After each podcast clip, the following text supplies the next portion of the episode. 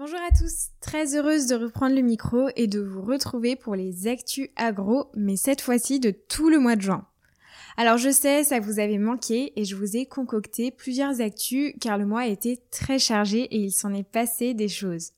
Alors je vais décomposer cet épisode en plusieurs parties. Tout d'abord, je vais parler de la consommation des Français. J'enchaînerai avec des actus enseignes et je terminerai comme d'habitude par quelques innovations qui ont marqué le mois.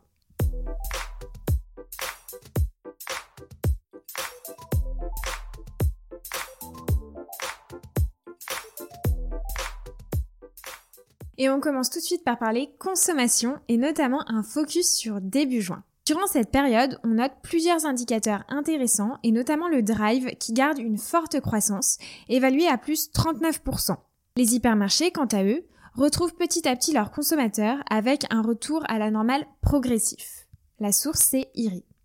Kantar a interrogé les Français dans un premier temps début mai et une seconde fois début juin. Et il s'avère qu'ils sont toujours aussi attentifs à ce qu'ils mettent dans leurs assiettes et au mieux manger. Quelques chiffres clés de l'enquête. 34% des répondants de juin ont déclaré souhaiter se rendre moins souvent au restaurant. Alors il y a plusieurs raisons à cela. Tout d'abord une peur vis-à-vis du Covid, mais aussi une crainte quant à leur situation économique. Cela se retranscrit notamment dans les chiffres puisque je cite 60% des personnes interrogées sont inquiètes sur leur avenir et sur leur situation professionnelle et 22% des foyers bouclent déjà tout juste leur fin de mois. On peut également noter que le mieux manger semble être une tendance de fond et s'est renforcée avec la crise puisque pour 21% des sondés, la composition des étiquettes est très importante contre 17% début mai et les consommateurs privilégient désormais le bio qui a gagné 3 points passant de 12% à 15% en seulement un mois.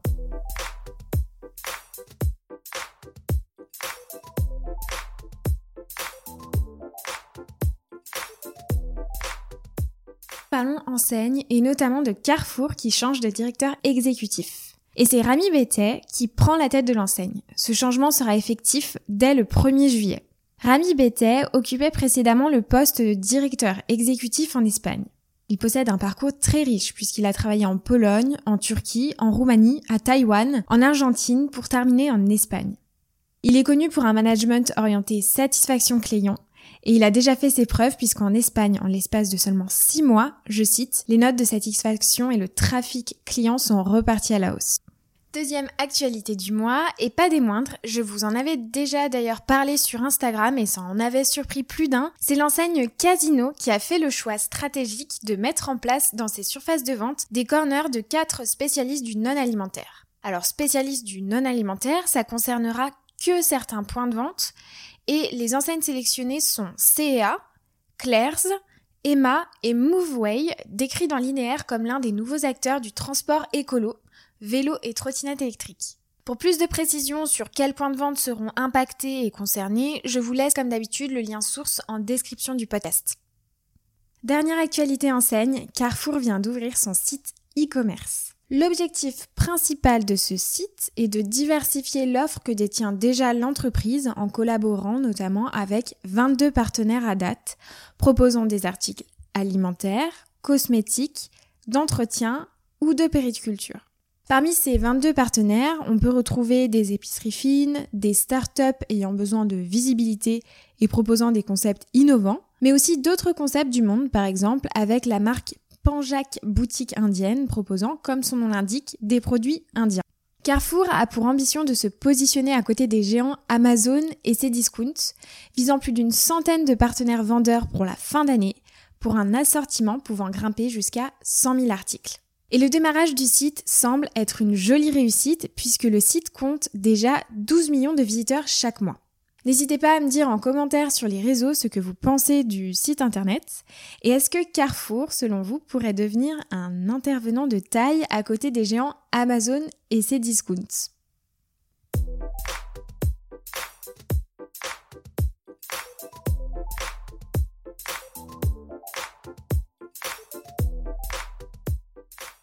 Maintenant, on passe côté innovation et je sais à quel point cette partie vous intéresse.